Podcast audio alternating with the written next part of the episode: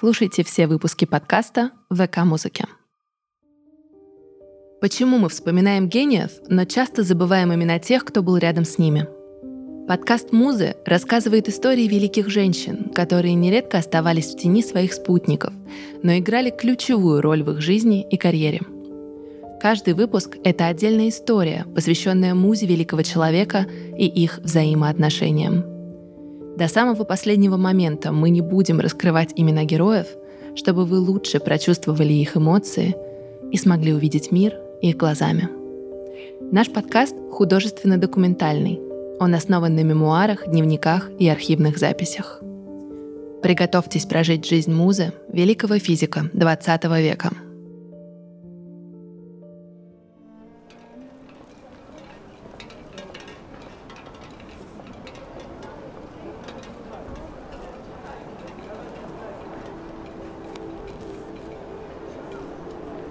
Девочка, девочка, просыпайся.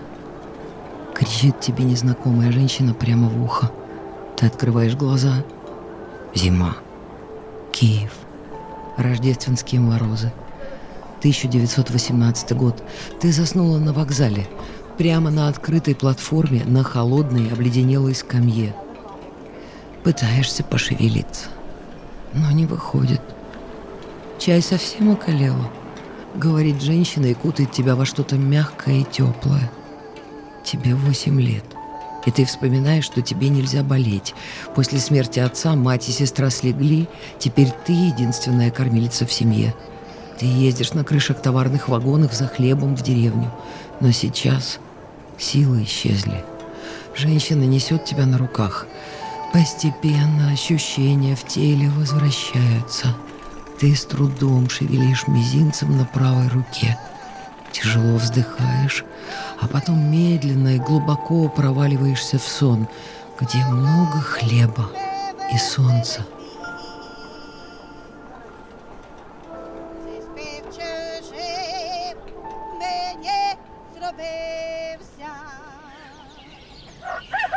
Тебе 11 лет. Утро. Ты открываешь глаза и Ничего не видишь. Вокруг темнота. В ужасе зовешь маму. Слышишь, как мама плачет и кричит «За что? За что?». Ты тоже начинаешь плакать. Слезы обжигают щеки, в темноте вокруг появляются радужные разводы. Тебе страшно. А вдруг зрение больше не вернется? В 11 лет ты узнаешь, что человек может заболеть куриной слепотой просто так от голода. А это проходит – зрение возвращается к тебе. Ты заканчиваешь школу, поступаешь в Киевский политехнический институт, а потом переезжаешь в Харьков, но не по собственному желанию, а из-за преследований поклонника. В Харькове ты учишься в университете на химическом факультете и выходишь замуж за потрясающе красивого молодого человека по имени Петр. Ваш брак длится полгода и распадается из-за измен мужа.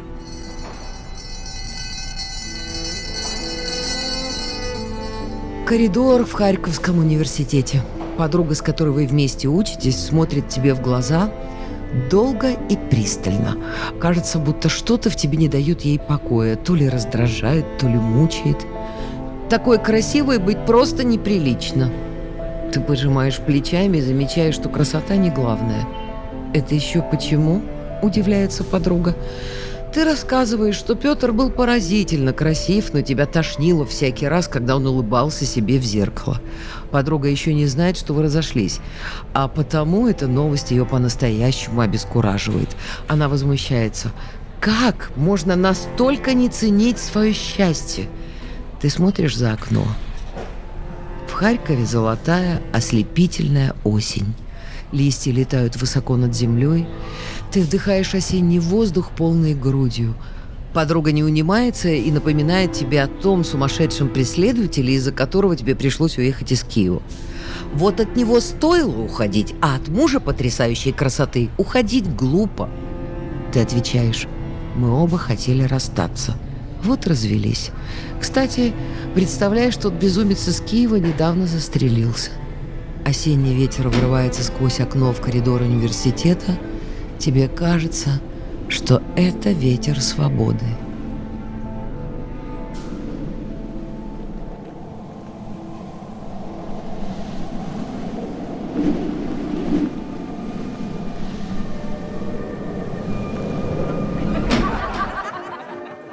Выпускной вечер в честь окончания университета. Ты блуждаешь по зале, смеешься, танцуешь. Слышишь, как в другом конце комнаты красивый бархатный голос говорит – «Представьте меня самой хорошенькой девушке». Пара секунд, и ты чувствуешь на себе жгучий, пристальный взгляд. Ты оборачиваешься. Перед тобой высокий, гибкий, стройный юноша с непокорной, вьющейся шевелюрой и ослепительно блестящими огненными глазами. Вы танцуете. Вальс. Другой, третий. Ты интересуешься, любит ли он танцевать. «Нет», — отвечает твой новый друг, — «но с вами танцую, боюсь, уведут». Ты смеешься.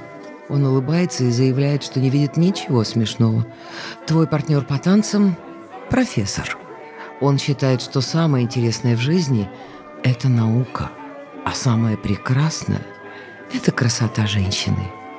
И вы, вы очень красивы, говорит он на прощание и просит разрешения тебя навестить.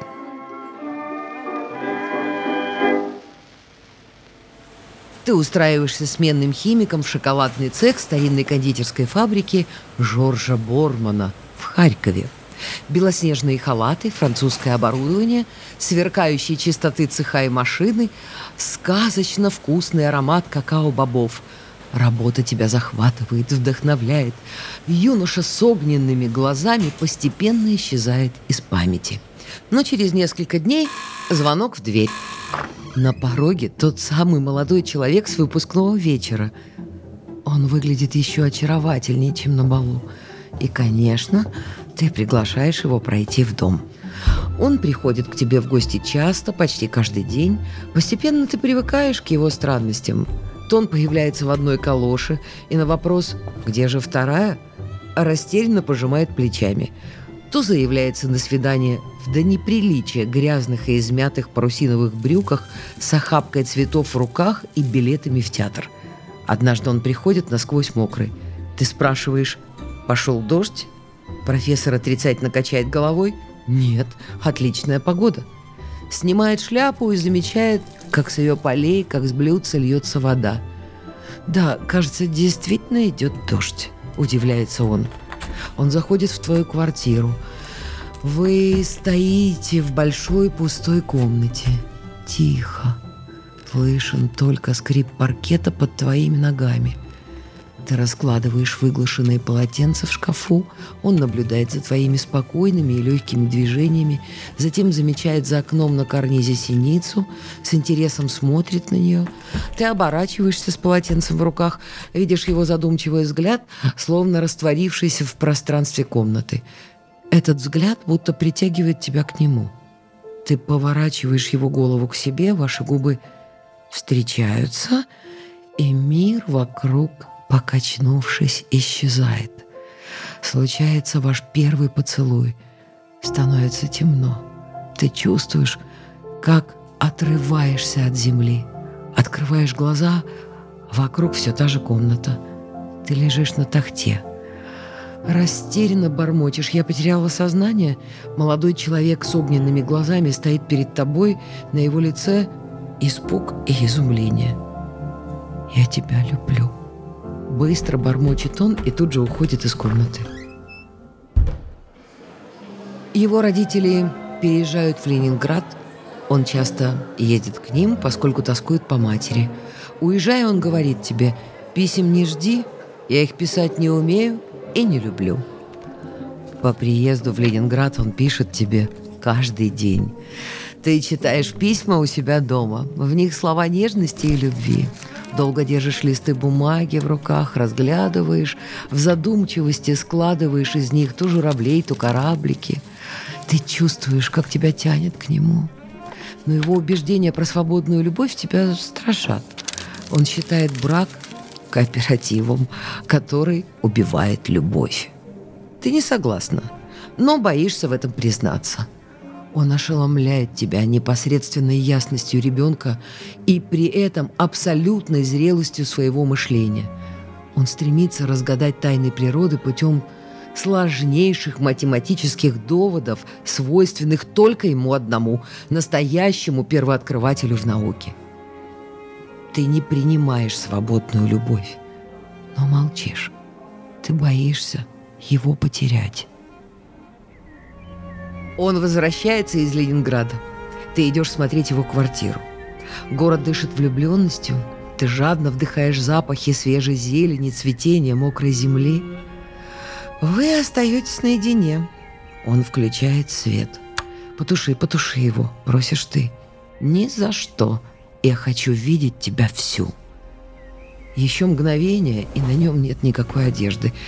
Ты стараешься смотреть ему только в глаза. В них же нет и тени стыда. Вы целуетесь долго, страстно, всю ночь. Больше ничего не происходит. Он признается, что ты первая девушка, которую он поцеловал по-настоящему в губы. Оказывается, врачи выявили у твоего возлюбленного физический дефект, который мешает близости с женщиной.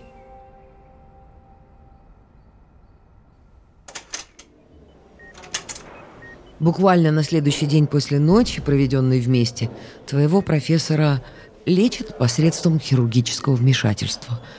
Он просит тебя никому не рассказывать про то, что в конце концов врач лишает его девственности хирургическим путем. Ты обещаешь хранить тайну, ведь ты любишь его по-настоящему, целиком, таким, какой он есть. После операции близость случается, и ваши отношения становятся еще ярче. Еще ярче? Разве это возможно? Думаешь ты. Ему приходится переехать из Харькова в Москву. На этот раз твоему профессору предлагают работу в Институте физических проблем Капицы.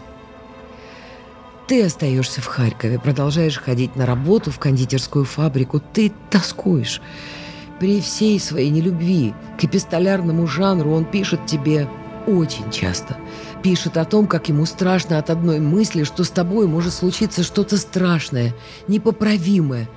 Но с тобой ничего страшного не случается. Страшное случается с ним. По нелепому доносу твоего возлюбленного обвиняют в шпионаже и арестовывают. Он проводит год в тюрьме. Все это время ты ждешь его и хранишь верность. Просто потому, что не можешь иначе. Уже практически ночь. Ты сидишь на кровати в своей комнате и смотришь куда-то сквозь пространство. В руках у тебя носовой платок. Ты то сжимаешь его, то разглаживаешь на коленях. Вдруг телефонный звонок. Трубку снимает мама. «Да?» «Что-что? О, Господи, вы!» «Сейчас, сейчас!» Мама идет к тебе в комнату. Ты сжимаешь платок так сильно, как только можешь. Мама заходит, вы встречаетесь взглядом. Ты сразу все понимаешь и бросаешься к телефону. «Алло! Ты приедешь ко мне?» – спрашивает профессор. Его освобождают благодаря заявлению Капицы в Кремле, который грозится покинуть институт в том случае, если твой профессор останется за решеткой. И вот он на свободе. Ты сразу же берешь отпуск на фабрике и вылетаешь в Москву.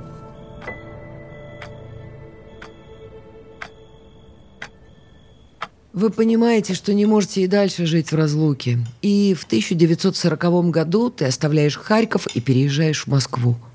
Вы женитесь. Тебе кажется, что этой свадьбе больше всего радуется его мама. Она часто приезжает к вам в гости, всегда с гостинцами и большой любовью к тебе и своему сыну. А знаете, моя дорогая, как в детстве он замирал перед числами? Только представьте, нарисует цифру 2 и потом час напролет смотрит на нее так восторженно, вдохновенно. Ты готова слушать ее бесконечно. Ведь все, что касается твоего мужа, всегда вызывает в тебе трепет и большой интерес. Но, к сожалению, помимо радости замужества и совместного быта, в вашей жизни появляется кое-что еще, а именно теория отношений твоего возлюбленного. Он пропагандирует брак не имеет никакого отношения к любви. Ревность – отвратительное чувство. Любящие люди должны радоваться удачам друг друга на любовном фронте или хотя бы заключить пакт о ненападении. А это значит никогда не предъявлять претензий к любовным похождениям супруга или супруги. Ты интересуешься, что же будет в случае нарушения пакта? Он отвечает – денежный штраф. Ты не можешь сказать ему «нет». Тому же ты не воспринимаешь этот пакт всерьез. Мало ли что взбредет в голову человеку, который забывает надеть на свидание вторую калошу. Кроме того, после тюрьмы его здоровье вовсе нельзя назвать крепким. Ты думаешь о том, что его надо беречь. И соглашаешься. Проходит совсем немного времени, и тебе приходится применить теорию отношений мужа на практике. Он приходит домой, его глаза сияют, шарф развивается, он будто подпрыгивает на месте. Ты спрашиваешь его, что случилось? Он счастливо объявляет, что познакомился с очень хорошей девушкой и вполне уверен, что скоро они закрутят страстный яркий роман. Ты не знаешь, как реагировать. И просто растерянно смотришь на его радость – он замечает, что ты будто расстроилась и напоминает тебе, что ревности нет места в вашем доме. Он предлагает тебе поскорее найти любовника. «Любовника?» – переспрашиваешь ты. Но вся моя любовь, вся моя влюбленность захвачены как вихрем тобой. На долю любовников не остается ничего. Он удивляется, что в тебе так мало этого великого чувства, что хватает только на законного мужа и идет к себе в кабинет. Так начинается череда его любовных романов. Он пересказывает тебе все свои свидания, все влюбленности, встречи, моменты близости и вдохновения. Он ничего не скрывает. И это помогает тебе верить в то, что ваши отношения для него уникальны. Ведь с кем еще он будет настолько честен – Постепенно, привыкнув к романам мужа, однажды в разговоре с подругой ты жалуешься. Понимаешь, какое безобразие. Девчонка назначила ему свидание, а сама не пришла. Он два часа стоял на морозе, чуть воспаление легких не схватил. Подруга говорит, что ты сумасшедшая. Ты же уверена, что подруга просто не знает, что такое настоящая, глубокая и искренняя любовь. 14 июля 1946 года у вас рождается сын Игорь. А точнее Гарри. Ты смотришь на его крохотное личико и сразу же узнаешь в нем любовь всей своей жизни. То, что сын так похож на мужа, смиряет тебя со всеми трудностями материнства. Ты целиком погружаешься в быт. Пеленки, уборка, кормление ребенка. Несмотря на вереницу любовниц, муж по-прежнему признается тебе в любви, называет самой красивой женщиной в своей жизни, целует при встрече и обнимает перед сном. Сын вдохновляет его. Он думает, что раз у вас родился поздний ребенок, то он непременно станет гением – Позднее в своих воспоминаниях ты отметишь, что у гениев гении не рождаются. У их сыновей, даже одаренных, очень трудная жизнь. Ты заболеваешь, громко кашляешь, пьешь микстуры, горячее молоко. Муж беспокоится. Сын постоянно плачет. Чтобы не испортить молоко, ты отказываешься принимать белый стриптоцит. И уже через три дня идешь гулять с коляской по парку около дома – Муж уточняет, точно ли ты оправилась после болезни. Ты уверенно киваешь и заявляешь, что сейчас тебе некогда болеть, а значит, пришло время гулять и быть здоровой. Но, увы, после ангины у тебя возникает осложнение. Узловой кожный ревматизм. Болезнь надолго приковывает тебя к кровати. Ты полнеешь.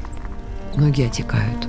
Дышать становится тяжело. Помимо физического недомогания, ты испытываешь сильную гнетущую душевную боль. Ревность захватывает тебя все сильнее и сильнее. Ты твердишь себе, что не имеешь права ревновать. Особенно теперь, когда ты заболела, разжирела, а муж все так же изящен и легок. Он имеет полное право любить прекрасное молодое женское тело. Но все же ты не выдерживаешь и нарушаешь пакт о ненападении. Ты сидишь в комнате и пытаешься расписать траты на грядущий месяц. Вдруг врывается муж. Он обнимает тебя, звонко целует в нос и заявляет, что сегодня вечером в 21 час он будет осваивать девушку. В связи с этим он настоятельно тебя просит положить в стенной шкаф свежее постельное белье, а самой сидеть как мышка в норке в соседней комнате, чтобы не спугнуть молодую особу. Он перестает тебя обнимать и исчезает. Ты не падаешь только потому, что ощущаешь себя полностью окаменевшей. Ты долго и тщательно отглаживаешь простыни, наволочки, пододеяльники. Почему-то для тебя очень важно, чтобы белье было идеальным.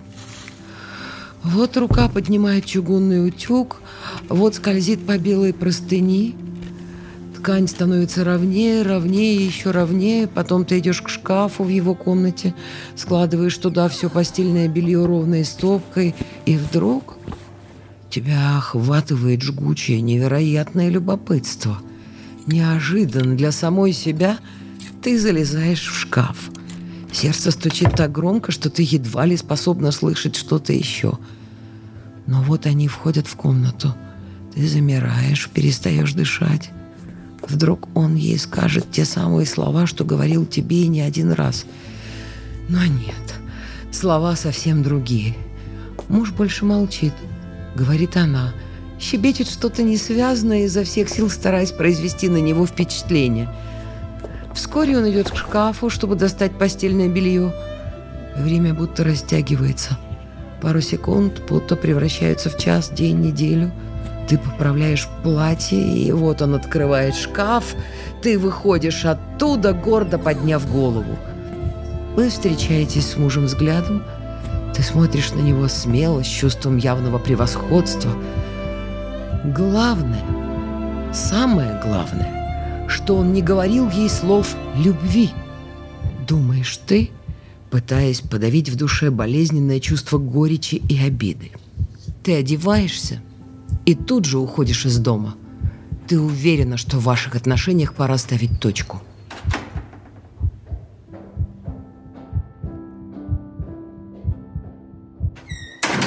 Ты идешь по набережной Воробьевки, разглядываешь воду в реке. Но что-то застыло в глазах, ты не можешь различить деталей. Волны сливаются в одно блестящее пятно, ты моргаешь. На асфальт падают слезы. Ты удивляешься им так, как будто видишь их первый раз в жизни.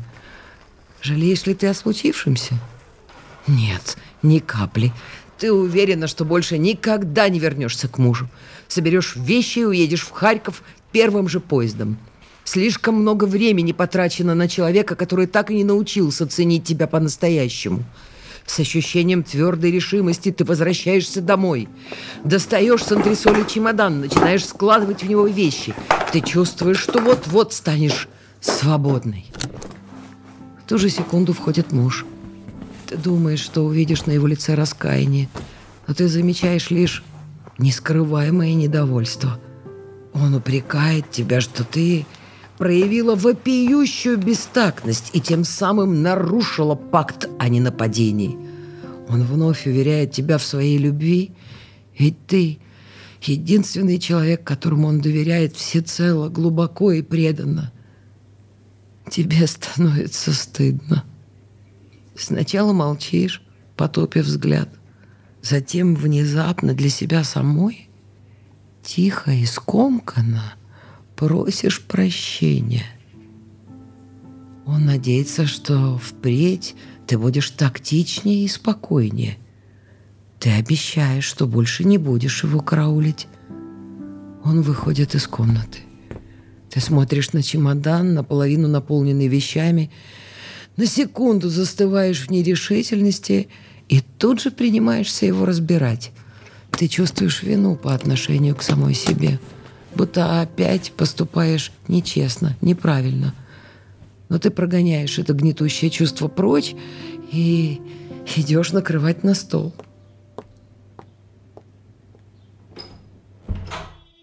Пытаясь вызвать ревность мужа, ты все-таки решаешь закрутить роман.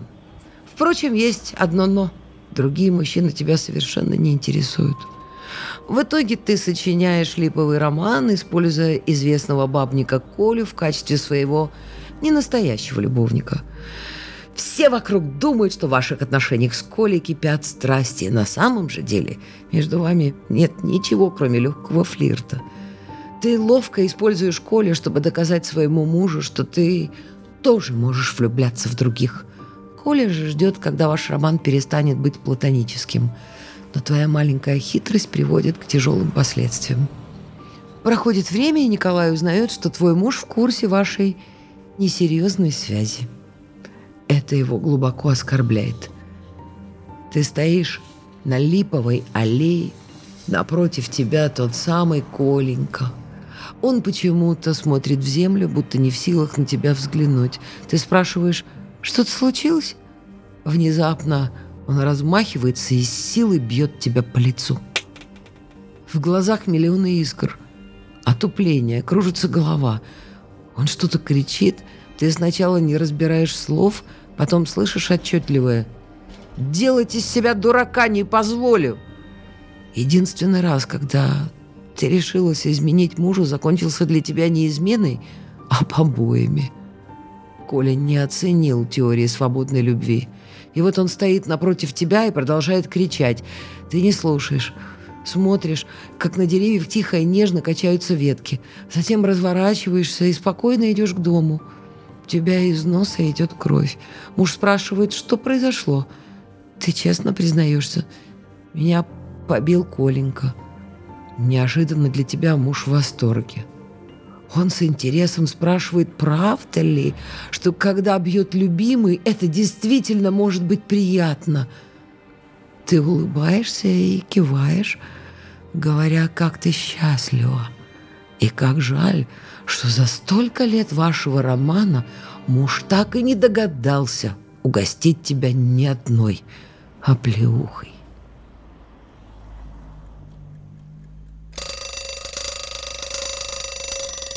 Воскресное утро. Ты собираешь мужа в дорогу. Он едет в Дубну к своей племяннице. Возможно, он задержится там на несколько дней, ведь в Дубне развернулась настоящая семейная драма. Элочка, племянница твоего профессора, ушла от своего мужа к другому мужчине, проживавшему в том же доме. Ты почему-то тревожишься. Может быть, потому что муж едет в Дубну с коллегой Владимиром Судаковым и его женой Верочкой. А с Верочкой у мужа тоже был роман, который длился 4 года. С другой стороны, отношения любимого на стороне больше не задевают тебя за живое. Ты перестала ревновать, сравнивать себя с другими женщинами. Перестала даже надеяться на то, что когда-нибудь измены прекратятся. Так в чем же дело? Откуда тревога? И почему так быстро и нервно бьется сердце? «Тебе хватит трех рубашек?» – спрашиваешь ты. Он кивает и обнимает тебя, говорит, что ему хватит даже одной рубашки, если ты его поцелуешь. Ты целуешь мужа в лоб, он гладит тебя по голове, одевается и уходит. Ты смотришь на только что закрытую мужем дверь. Вздрагиваешь и идешь на кухню готовить сыну завтрак. Звонит телефон. Дрожащий голос Верочки. «Он в больнице». Твое предчувствие тебя не обмануло. Ты оставляешь сына одного дома и мчишь на такси к мужу. Пытаешься узнать, что произошло. Владимир Судаков сбивчиво объясняет. Был гололед. В начале Дмитровского шоссе их «Волга» стала обгонять автобус. Вдруг водитель ее увидел, идущий навстречу грузовик. Водитель испугался и резко затормозил. Машину крутануло, потеряв управление, она завертелась на льду, как хоккейная шайба. Грузовик ударил намертво коротким страшным сильным ударом, и весь этот удар пришелся на твоего мужа, прижатого силой и инерцией к стеклу. Появляется врач и говорит свой вердикт – множественные ушибы мозга, ушиблена рваная рана в лобно-височной области, перелом свода и основания черепа, сдавлена грудная клетка, повреждено легкое, сломано семь ребер, перелом таза, шок. Ты кричишь. Как это возможно? Ты не хочешь видеть то, что все, что происходит в реальности цепляешься за мысль, что все это какая-то ошибка, и на самом деле твой любимый человек отделался легким ушибом. Несмотря на просьбы врачей, ты прорываешься в палату к мужу, видишь его и замираешь. Его лицо темно-землистого цвета. Нет никаких признаков жизни. Ты прислоняешься к стене, медленно сползаешь на стул, что-то неразборчиво шепчешь, закрыв глаза. Ты молишься.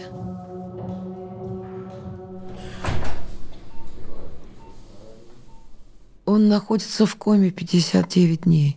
Все это время у тебя дома не смолкает телефон. Звонят коллеги мужа, друзья, журналисты.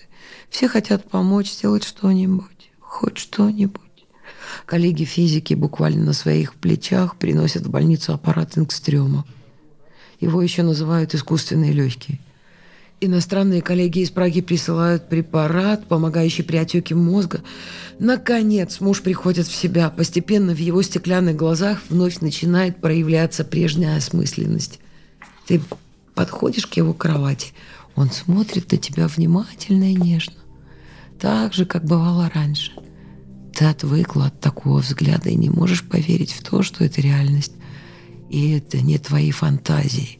Спрашиваешь, ты меня узнаешь? Совершенно не надеясь ни на какую реакцию. И вдруг он кивает. Из твоих глаз моментально начинают течь слезы. Ты снова спрашиваешь, ты меня узнаешь? И он кивает вновь. Тебе кажется, что ты вот-вот потеряешь сознание. Это чувство сильнее, чем первый поцелуй. Это чистое счастье, силу которого ты не можешь выдержать. Ты прислоняешься к стене и закрываешь глаза.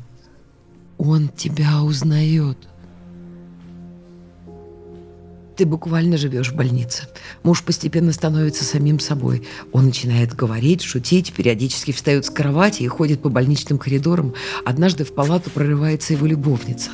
Она бросается на шею к твоему мужу и в слезах судорожно зацеловывает его лицо. Он отстраняется внимательно смотрит на нее и заявляет, что он впервые ее видит. Любовница в слезах убегает. Ты торжествуешь.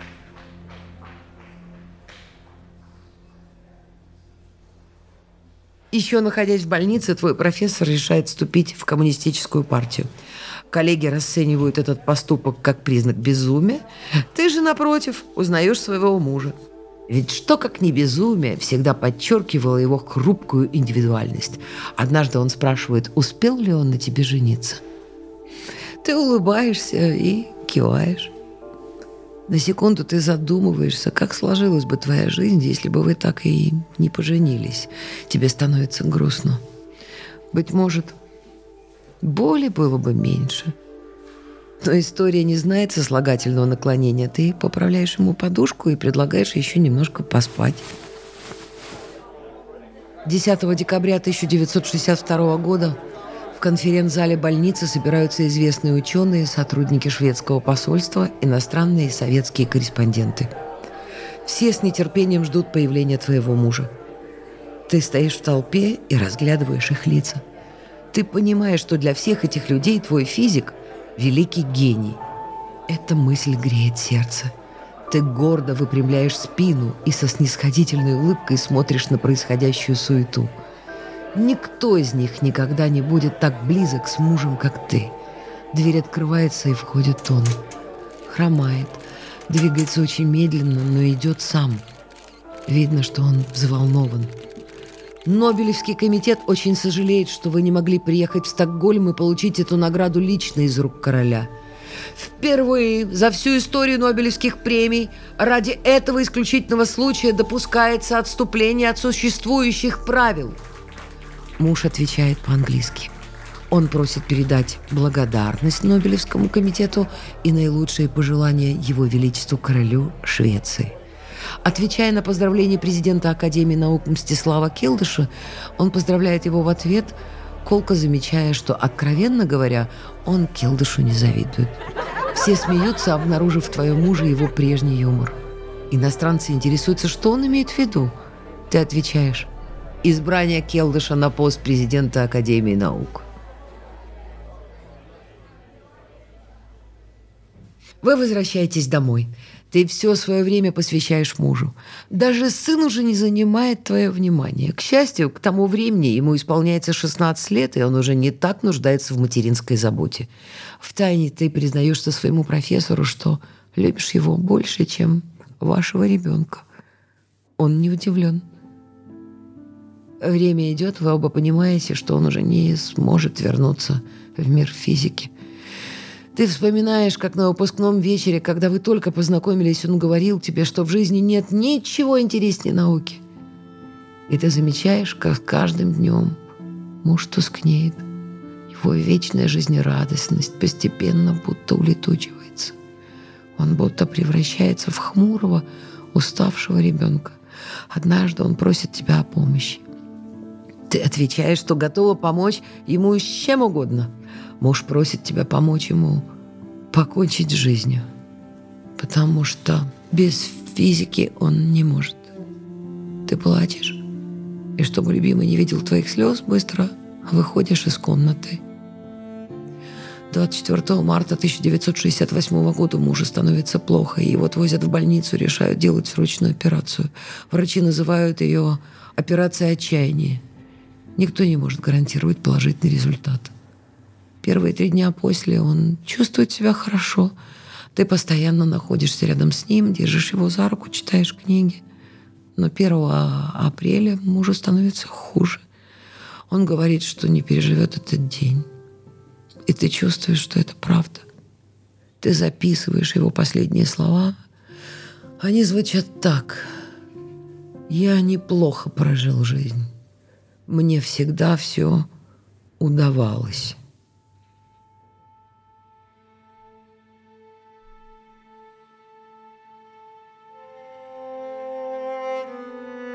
После смерти мужа ты решаешь написать мемуары. Ты пишешь их искренне, ярко, талантливо, со всеми важными для тебя и порой ужасающими подробностями. Позже поэт и критик Виктор Топоров скажет, что ты единственный автор, которому удалось написать постмодернистский интерактивный роман, произведение, с каждой строчкой которого читателю хочется спорить. А коллеги мужа обвинят тебя в клевете – и будут ратовать за уничтожение экземпляров книги, распространявшихся при помощи самиздата.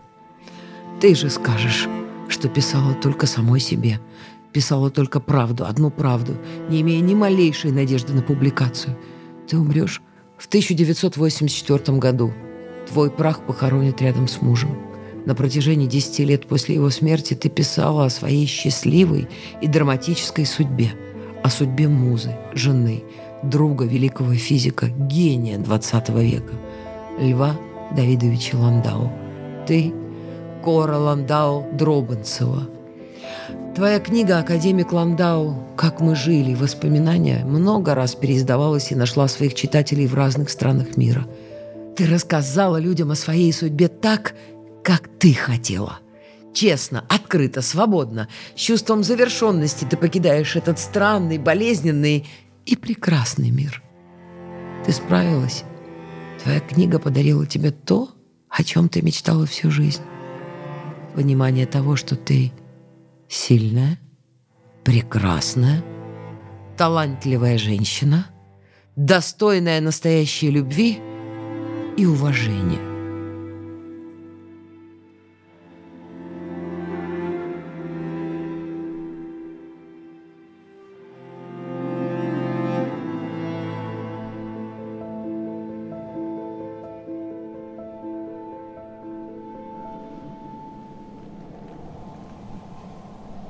Над выпуском работали.